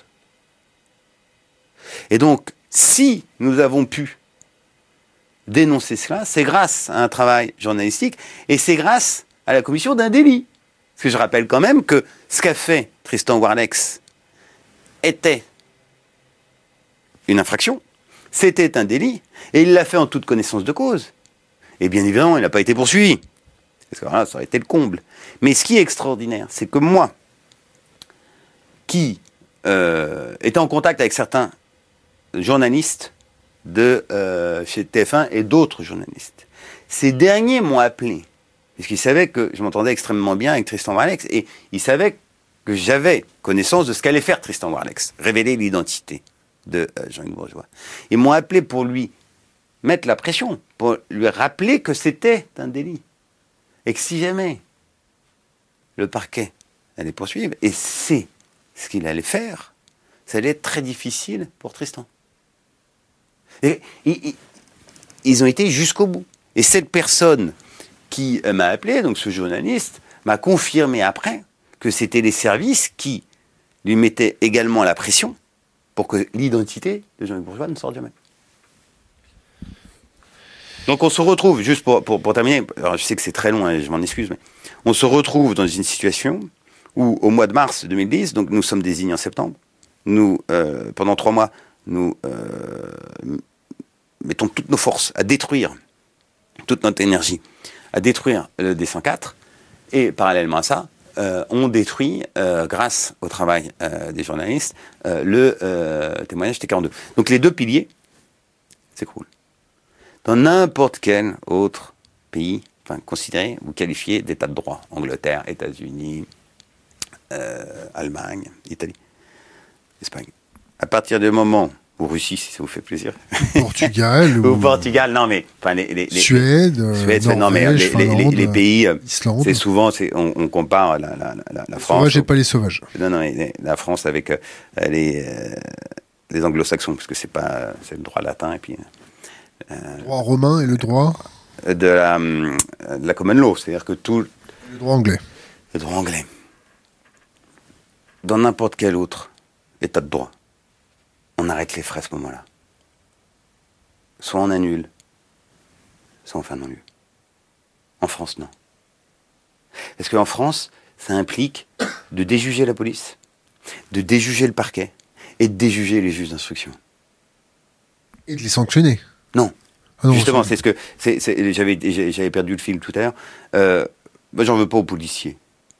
Non, mais il faut arrêter. Quand non, non, non, non, je suis désolé. le policier amène un procès verbal. Dans le procès verbal, il écrit nulle part qu'il a vu Julien Coupa poser un fer à béton, sortir de la voiture. Il dit ce qu'il a vu. Il dit j'ai vu une voiture, j'ai vu personne sortir. Moi, je considère que c'est un élément à décharge. Pour le juge d'instruction, c'est un élément à charge. Il l'explique, il l'écrit. Bon, alors le juge. Mais le juge n'a rien. Parce qu'en France, les juges ne sont responsables de rien. Il met de la crème solaire. C'est pas, mais le juge, en France, n'est jamais sanctionné, malgré euh, des instructions comme celle-ci, qui n'a été qu'une instruction à charge, où 90% euh, de l'énergie euh, dépensée dans cette affaire a été faite pour tenter de couvrir la version initiale. C'est une commande?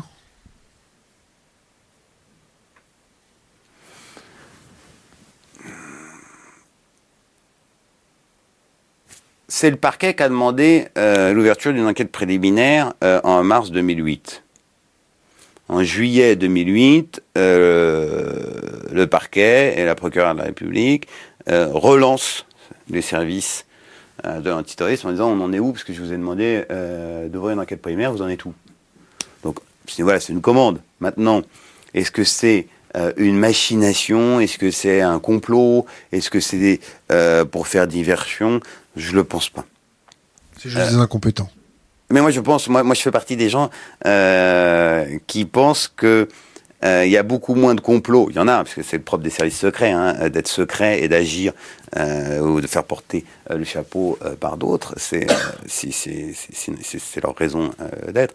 Mais je pense que ce qui alimente le plus... Leur raison d'être, c'est protéger l'État. Hein. Oui, oui, protéger l'État. Mais si il faut agir de manière secrète et de manière illégale, bah, ils le font et ils sont missionnés comme tels.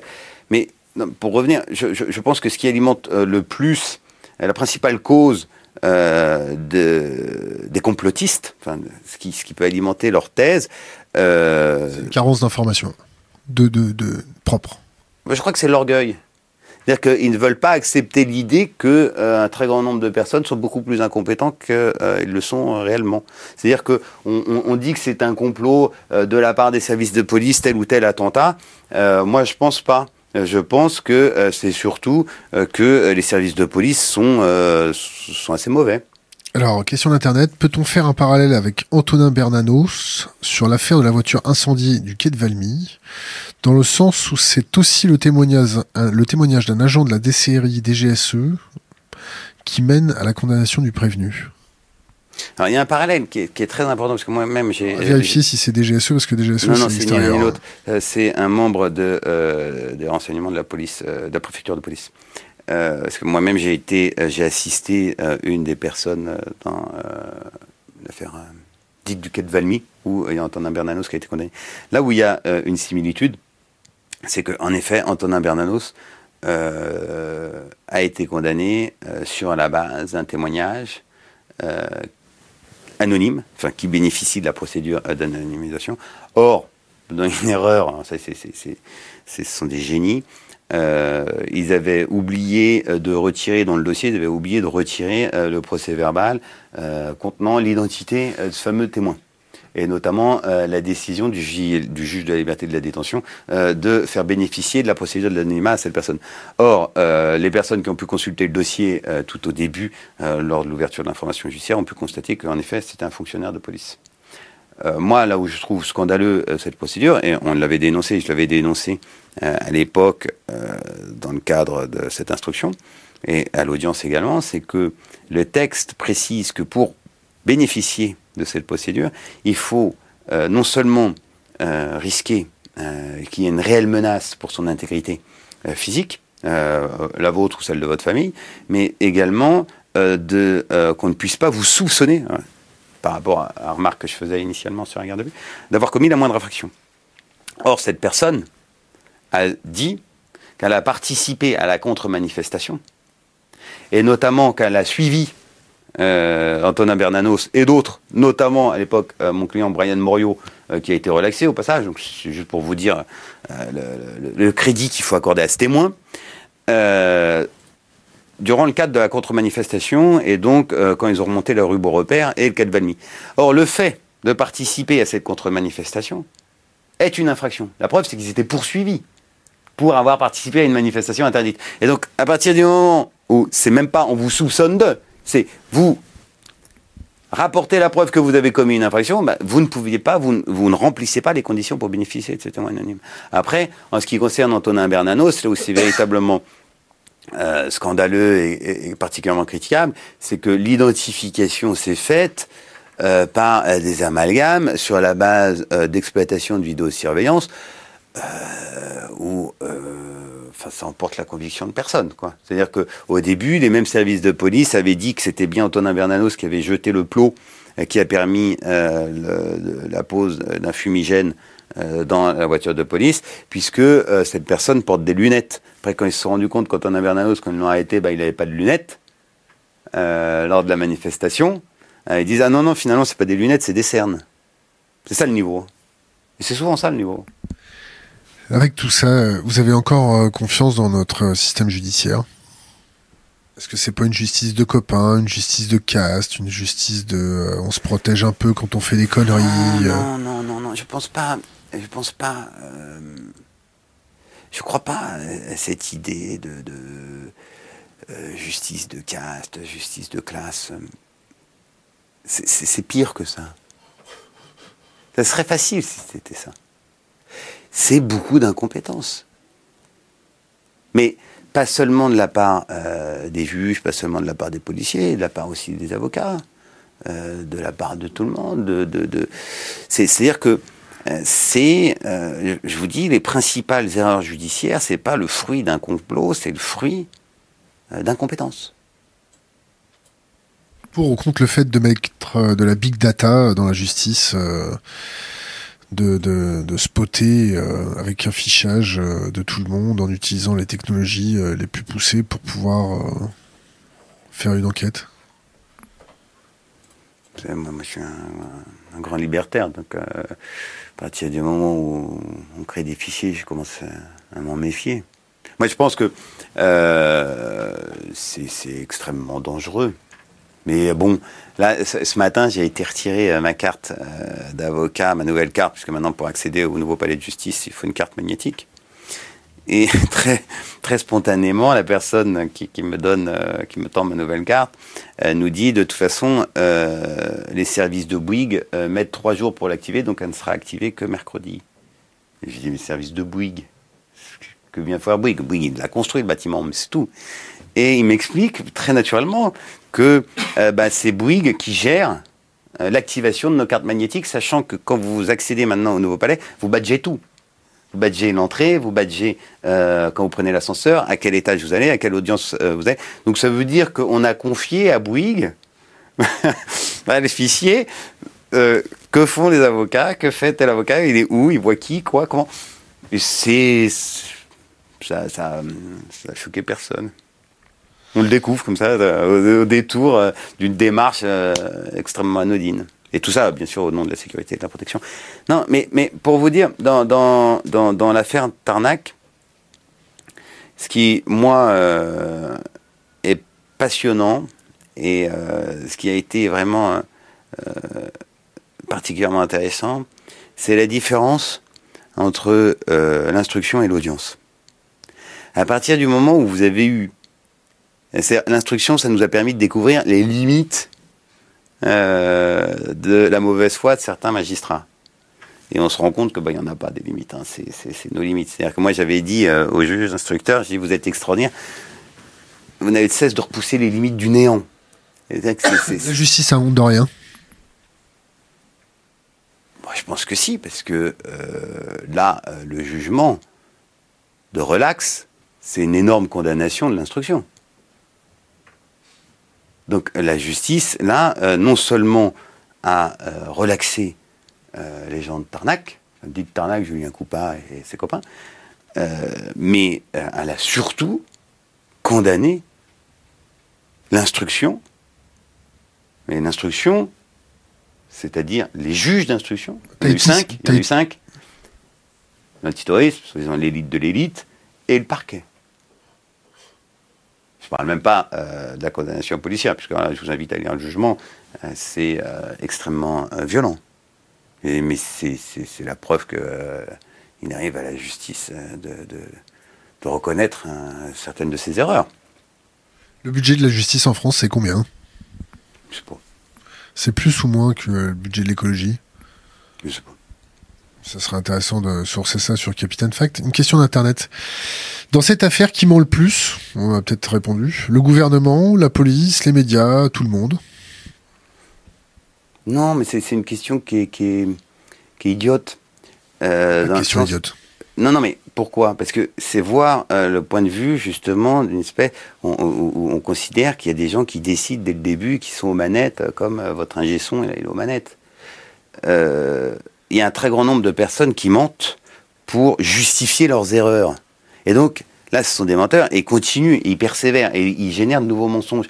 Mais je ne crois pas qu'à la base, Alliot-Marie était parfaitement informé que euh, le dossier reposait sur si peu d'éléments. Si c'était le cas, elle ne serait pas allée. Elle ne serait pas montée au front. Elle avait que des coups à prendre. Elle aurait pu attendre quelques jours. Elle est allée faire sa conférence de presse parce qu'on lui a dit, vous pouvez y aller? Elle fait confiance à ses services. Je vous rappelle quand même qu'à l'époque, son directeur de cabinet, c'était euh, Michel Delpech, qui n'est autre que le préfet de police de Paris aujourd'hui. Donc euh, l'une des personnes les plus importantes de France. Ce sont des gens extrêmement raisonnables, très intelligents. Donc, Michel Alliot-Marie, très intelligente comment? Michel non, très intelligente Michel Delpech. Donc, euh, le, le, le camp, euh, on, on a euh, une personne de cette qualité comme directeur de cabinet et on doit le solliciter.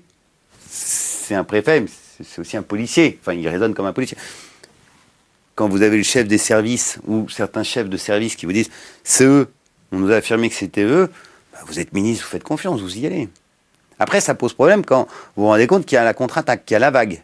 Il y a le retour de flamme qui est très fort. Et donc, qu'est-ce que vous faites? Vous n'allez pas désavouer vos services de police. Vous leur faites confiance. Puis, vous n'êtes pas seul. Vous avez quand même euh, Jean-Claude Marin, qui était le procureur de la République de Paris en 2008, qui fait sa conférence de presse. Depuis, il y a la fameuse conférence de presse, là où on voit régulièrement François Molins faire ses conférences de presse, mais à l'époque, le parquet n'avait pas une salle spéciale conférence de presse, c'est la première grosse conférence de presse. Jean-Claude Marin fait sa conférence de presse, et Jean-Claude Marin, et je vous invite à aller sur Internet, hein, cette conférence, a des mots extrêmement violents. groupe armé, la vie humaine, pas comité invisible, mais cellule invisible, base arrière d'un groupe armé. Donc, quand vous avez des gens aussi compétents, et on peut pas, euh, on peut critiquer Jean-Claude Marin, mais on peut pas lui, euh, enlever, euh, critiquer sa compétence. Je vous rappelle qu'aujourd'hui, c'est le premier procureur de France. Hein. c'est le premier avocat général à la Cour de cassation, Jean-Claude Marin. Il justifie un peu son budget, non, peut-être? Non, moi, je pense que il fait, je pense qu'à ce niveau-là, ils font confiance. C'est des notes qui remontent, ils font confiance. Ils regardent certains éléments du dossier, ils font confiance. Après, normalement, et c'est toute la différence avec le système américain, pourtant je suis critique, hein, mais euh, on doit en tirer les conséquences quand il n'y a rien. Et la première personne qui doit en tirer les conséquences et qui a le pouvoir, et c'est sa mission, puisqu'il doit instruire à charge et à décharge, c'est le juge d'instruction. Et là, dans cette affaire, il n'y a jamais eu de juge d'instruction. Il n'y a eu que des procureurs de la République. C'est-à-dire que les juges d'instruction avaient exactement la même attitude que le parquet. Et c'est là où ça déraille complètement, et c'est là où ça aboutit à, l'affaire dite de Tarnac, où ça aboutit à un tel désaveu dix ans plus tard, dès qu'on a euh, une audience publique avec des juges qui sont indépendants et qui instruisent à charge et à décharge. Mais, normalement, ce dossier s'écroule. Je vais vous faire... Euh, non, non, mais juste, juste c'est très important. Comment on fait pour changer tout ça non, non, mais regardez, regardez. Euh, bah, la, réforme de Sarkozy sur la suppression du juge d'instruction était une très très bonne réforme. malheureusement, elle n'est pas passée. Regardez la similitude avec l'affaire DSK. Vous êtes à New York. C'est planétaire. Vous avez Vince, procureur, qui monte au front, qui demande l'incarcération de DSK. Parce qu'il considère que les témoignages de Nafissatou Diallo sont crédibles. C'est lui qui le demande. Il sait les conséquences que ça va être. Il sait qui est DSK. C'est non seulement la famille, mais c'est euh, potentiellement le futur euh, président. Alors que s'il l'incarcère, ça ne sera jamais le président. Il le fait. On le laisse faire. Non, non. La justice le suit.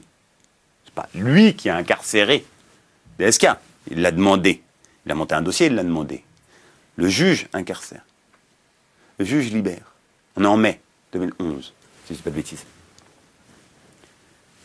En août, en août 2011, il a accès à des informations qui n'ont strictement rien à voir avec l'affaire DSK. C'est par l'intermédiaire d'écoutes téléphoniques où il se rend compte que cette personne-là communique avec une autre personne et qu'elle révèle avoir trafiqué.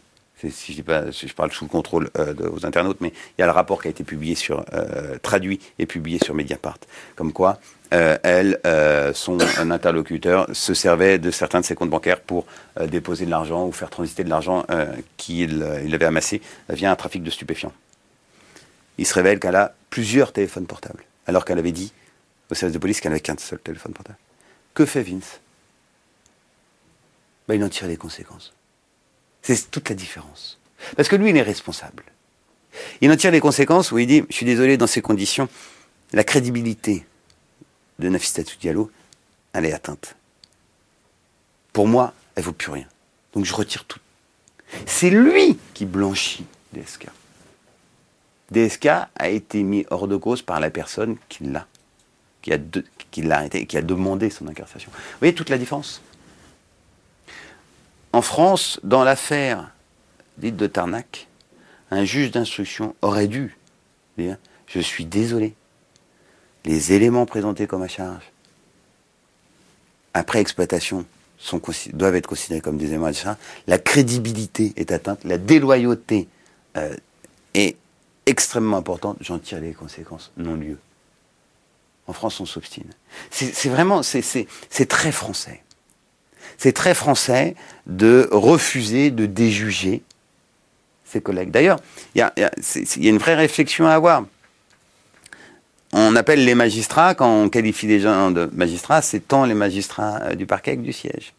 Vous avez les procureurs ou les juges il y a, une vraie difficulté pour eux de les, juger et de les sanctionner. Et c'est pour ça qu'il faut saluer la décision euh, qui a été rendue euh, par euh, le, la 14e chambre, présidée par Cohen Godsman, qui a tiré toutes les conséquences de, cette audience et de l'analyse du dossier, où c'était tellement violent, tellement évident que le parquet a eu la décence de ne pas interjeter appel. On va, on va euh, basculer un peu dans notre, euh, dans notre ère, euh, au, récent, au, vu des récents événements avec les, les Black Blocs, tout ça. Le fait qu'il y ait à peu près, c'est un peu moins de 200 gamins qui se sont fait attraper, mis dans la NAS, qui en est combien Il y en a combien qui ont été mis en examen?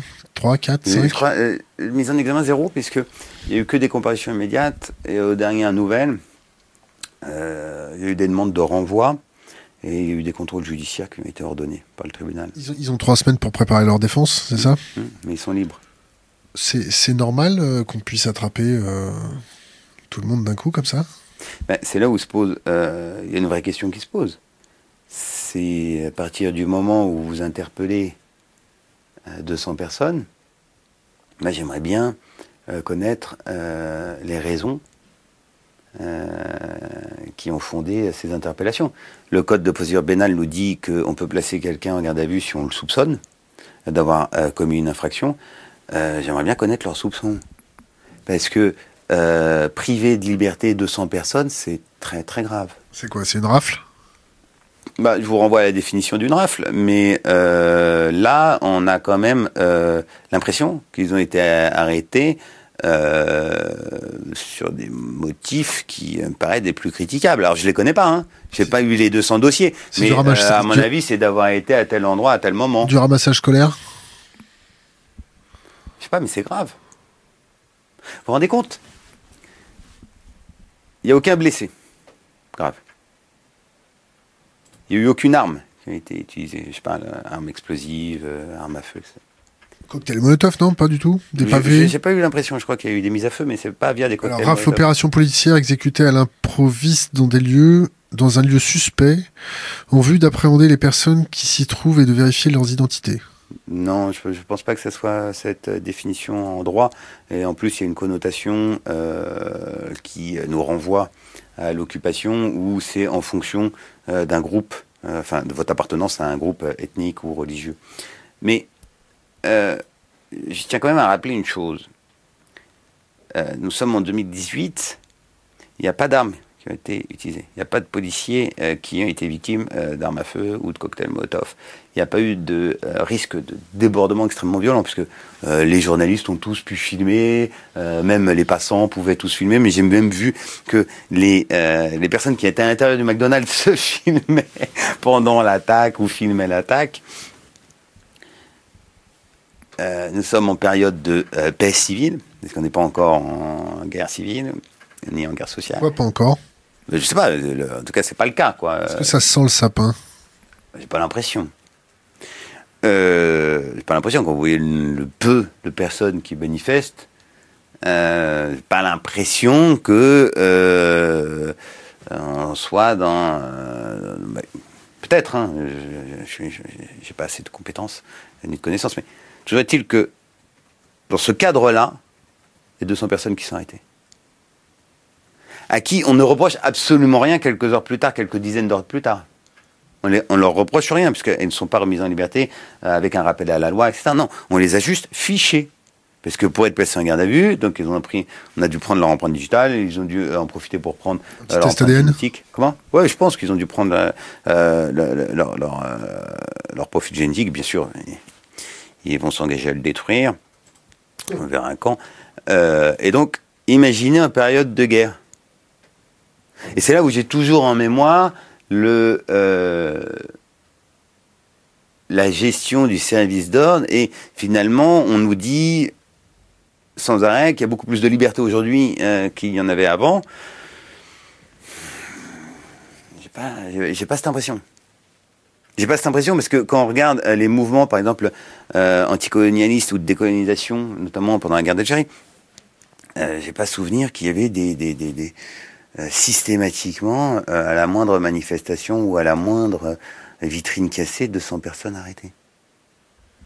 C'est pas, hein, je, je, je, et on est en période de guerre où là il y a des attentats quotidiens où euh, il y a une véritable lutte armée. Il y a une armée d'ailleurs. Le FLN était. Comment, comment, vous expliquez cette, euh, cette tension et cette euh, montée en puissance de la police en France?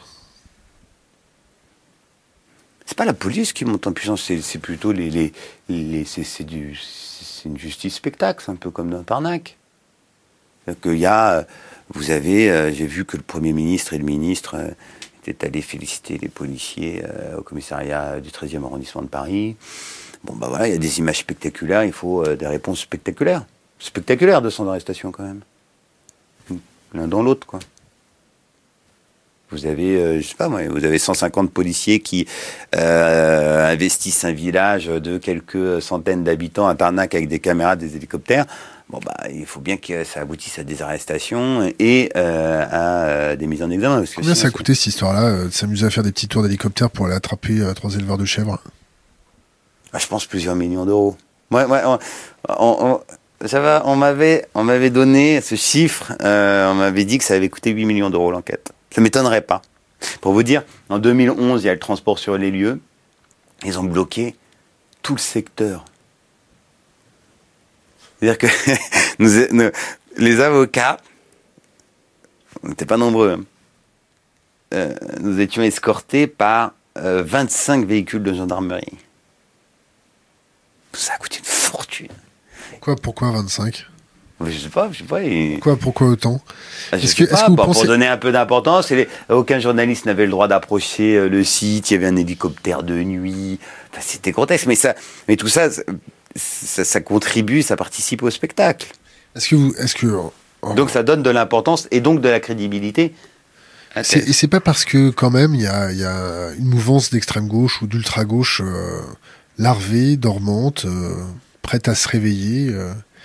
Et, est-ce que ça témoigne pas quand même euh, d'acquisition de renseignements de terrain correctement? Est-ce que euh, ça peut être euh, envisageable que les services de, renseignement fassent quand même un minimum leur boulot correctement et, et voient une émergence larvée de, mouvements d'extrême gauche ou d'extrême droite vraiment agressifs face à des, fondamentaux sociétaux je ne vais pas parler de quelque chose que je connais pas. C'est-à-dire que je n'ai pas d'avis sur l'existence ou non euh, d'un mouvement euh, d'extrême gauche. Ce, que, ce dont je peux parler, c'est les dossiers dans lesquels je suis intervenu.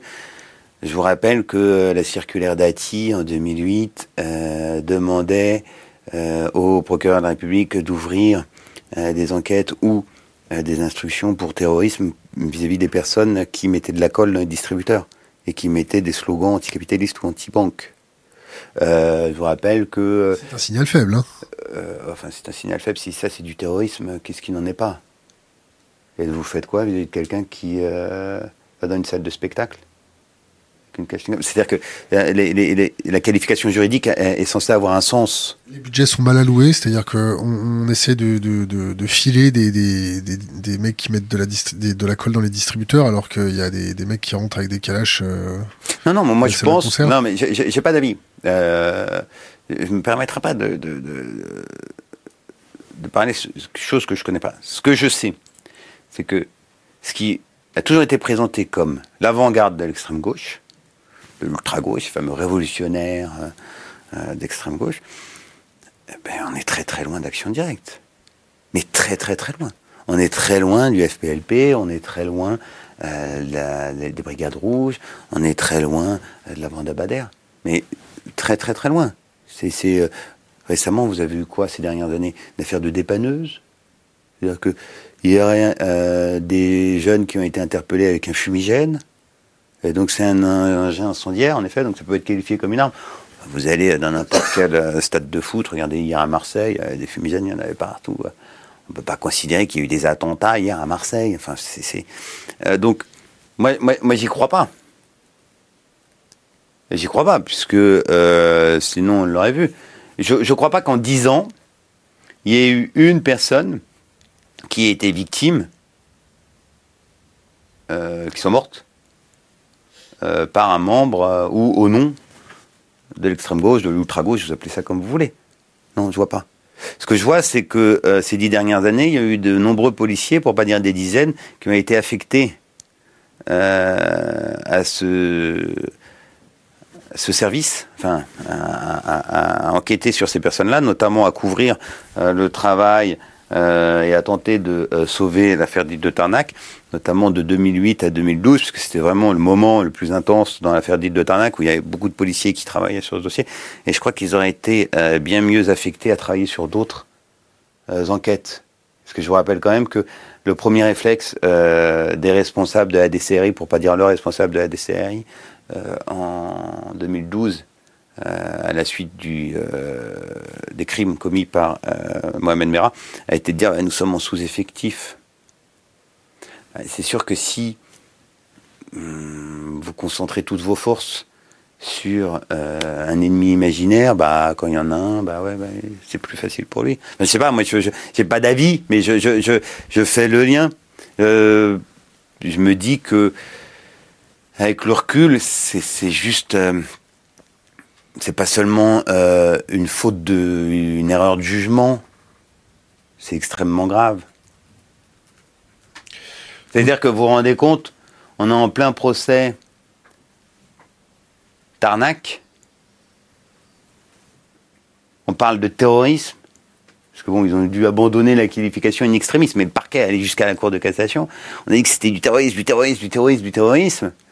Euh, entre-temps, vous avez eu Mera, Charlie Hebdo, le 13 novembre, parle même pas des autres, les Champs-Élysées, euh, le, même pendant le procès Tarnac, il y a eu euh, le gendarme euh, Beltram. C'est-à-dire que vous dites, mais vous, vous êtes où? Vous êtes où?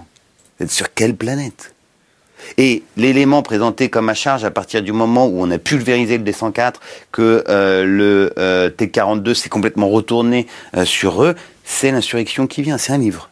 Est-ce que, est que vous pensez pas que euh, le pouvoir politique, pour dire trivialement les choses, flique la mouvance d'extrême gauche parce que la mouvance d'extrême gauche s'attaque au capitalisme, c'est-à-dire au rouage même de notre société, alors que le terrorisme dit islamiste ne s'attaque que euh, à un aspect culturel euh, de notre société.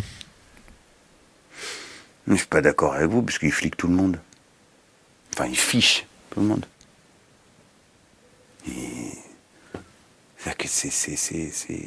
C'est quand même assez impressionnant, hein, le nombre de personnes qui sont fichées. Euh, je suis sûr que vous, vous avez une fiche. Hein. Oh bah nous, nous, on a des fiches longues comme le bras. Oui, oui, mais... mais, mais euh, on leur passe un coucou aux moustachus et aux grandes oreilles. mais, mais, Comment ça va Vous n'avez pas autre chose à foutre d'ailleurs? C'est... c'est, euh, je crois, qui, qui, qui, fiche beaucoup de monde. Surtout toi là-bas, rigole pas. Ils fichent, ils fichent, ils fichent, font du ramassage scolaire. Jusqu'au jour où on vous reproche quelque chose, vous savez. C'est comme. Euh, mais jour où on va avoir un pouvoir dictatorial qui va se durcir parce que les fondamentaux économiques vont partir un peu en sucette et que le Kaiser qu'on aura mis à notre tête va devenir un peu euh, fâché. Excusez-moi de cet aparté euh, plus personnel. Non, non, mais ça, c'est, c'est, c'est, ça n'engage que vous, c'est votre opinion. Moi, moi, ce que je constate, euh, c'est euh, que tant que vous êtes fiché, qu'il vous arrive rien et qu'on ne vous reproche rien officiellement, bah, c'est quasi indolore. Enfin, sauf si vous passez un certain nombre de frontières ou si vous voulez travailler avec certaines personnes, où là, les, les, les, les fiches circulent. Mais dès qu'on vous le reproche, ça devient un élément à charge. Alors que vous n'avez aucun élément pour vous défendre. Parce que qui vous fiche? Ah vous prenez les fichiers S, c'est juste magique. C'est quoi les critères pour être fichier S? Penseur de gauche, peut-être. Euh, de, gauche ou d'être considéré comme un islamiste parce que vous allez très régulièrement à la mosquée, parce que euh, vous pouvez avoir un discours euh, assez lucide sur des questions géopolitiques, et donc vous êtes immédiatement fiché S. Quand j'entends que certains responsables politiques veulent, à titre préventif, incarcérer euh, les fichiers S, ils assument pleinement de déléguer le pouvoir euh, de priver de liberté un individu, donc euh, le pouvoir qu'on ne confère qu'au juge, et pas n'importe quel juge, il faut qu'il soit indépendant, il faut qu'il donne un certain nombre de garanties. Bah, ils sont prêts à, le déléguer à n'importe quel fonctionnaire de police.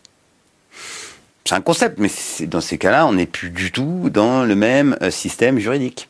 Et on l'a déjà vu hein, dans le passé. On est dans une dictature là, une pré-dictature. Ça, dépend ce que C'est quoi vos références Je pense pas, on peut pas dire que c'est dans l'inconscient collectif quand même une dictature, c'est que vous n'êtes pas libre euh, de. Euh, Soft dictature alors. Je sais pas, je sais pas, sais pas. Mais enfin, dans l'inconscient collectif d'une dictature, euh, par exemple, cette émission n'existerait pas. Vous pouvez pas avoir un, tel pouvoir de critique de la police. Par contre, après, oui, il y a des dogmes dans cette société, il y a, y, a, y a, un certain nombre de choses que vous pouvez pas remettre en cause. vous connaissez notre chaîne YouTube? Votre chaîne? Notre chaîne. Ouais, Thinkerview, là. Vous avez vu euh, deux, trois émissions ou pas? Ouais. Lesquelles? Euh, J'ai vu Klein, euh, Étienne Klein, que j'aime bien. j'ai vu celle de mon confrère, là, David Koubi. Notre avocat, on lui passe le bonjour d'ailleurs. J'ai vu, j'en ai vu pas mal. j'ai vu Ansel, j'ai vu le numéro 2 de l'ambassade de Russie j'ai vu euh, bah, mon confrère, Franco, aussi. Euh, Pablo Sévigne. Servigne. Servigne, autant pour moi. Euh, on arrive à la fin de notre émission. On a pour, alors on n'a pas pu tout traiter, et même dans ce format où, on laisse le, champ libre. à la fin, vous connaissez donc la, la, dernière question, qui est laisser un conseil pour les jeunes générations. Une bouteille à la mer un livre, euh, quelque chose, euh, si vous avez des... des bah, Puisqu'on a parlé beaucoup de justice, euh, il y a un livre qui est merveilleux, extraordinaire, qui a été écrit par un romancier allemand au siècle dernier, c'est Jacob Wassermann, c'est l'affaire Mauritius. Et c'est un livre qui est vraiment extraordinaire puisqu'il c'est le rapport euh, entre un, père, enfin entre un fils et son père, où euh, le père, qui est le euh, premier équivalent, le plus grand procureur d'Allemagne, avait son fait de gloire au début et qui d'une intégrité mais absolue, c'est d'avoir obtenu la condamnation de Mauritius. Et son fils, par filles pour tuer le père, pour prendre des termes psychanalyse, va euh, faire la contre-enquête et euh, va lui tenter euh, de réhabiliter, enfin d'innocenter et de réhabiliter Mauritius.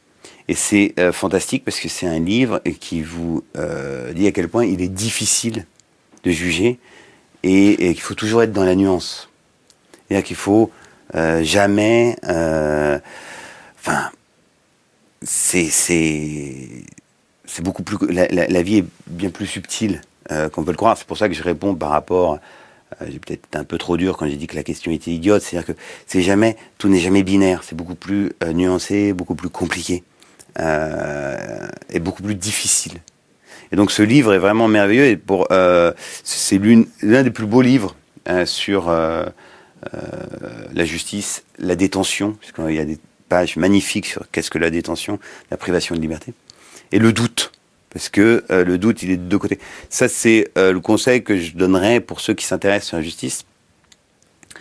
Le deuxième livre que euh, je conseillerais, puisque je sais que vous aimez beaucoup ça, parce que vous êtes assez proche des services, c'est vous-même, vous, l'avez dit.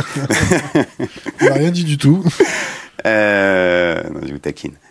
c'est un livre de Yann Valtin qui s'appelle Sans patrie ni frontières, qui a été écrit juste après la Seconde Guerre mondiale, où c'est une personne qui a participé à tous les combats euh, révolutionnaires, euh, qui a participé à la révolution euh, russe et au Comintern. Donc l'idée était de la propager et qui montre le danger qu'il peut y avoir à la mise en œuvre et au respect d'un très grand nombre de dogmes. Et que souvent les personnes, et notamment puisque c'est un Allemand, il a donc œuvré, c'est quelqu'un qui aussi était au-dessus de tout soupçon. Et ce qui est extraordinaire, c'est qu'il explique à quel point il devait, il recevait les ordres de tuer ou de liquider un certain nombre de personnes ou de casser des mouvements euh, révolutionnaires ou de tuer ses compagnons d'armes parce que c'était un ordre du parti et parce qu'ils étaient qualifiés comme contre-révolutionnaires. Et ce qui est vraiment extraordinaire dans ce livre, c'est que ça rappelle que ces gens-là sont de bonne foi. S'ils sont de bonne foi, ils pensent vraiment que euh, c'est pour, euh, ils le font au nom de la Révolution et pour le parti.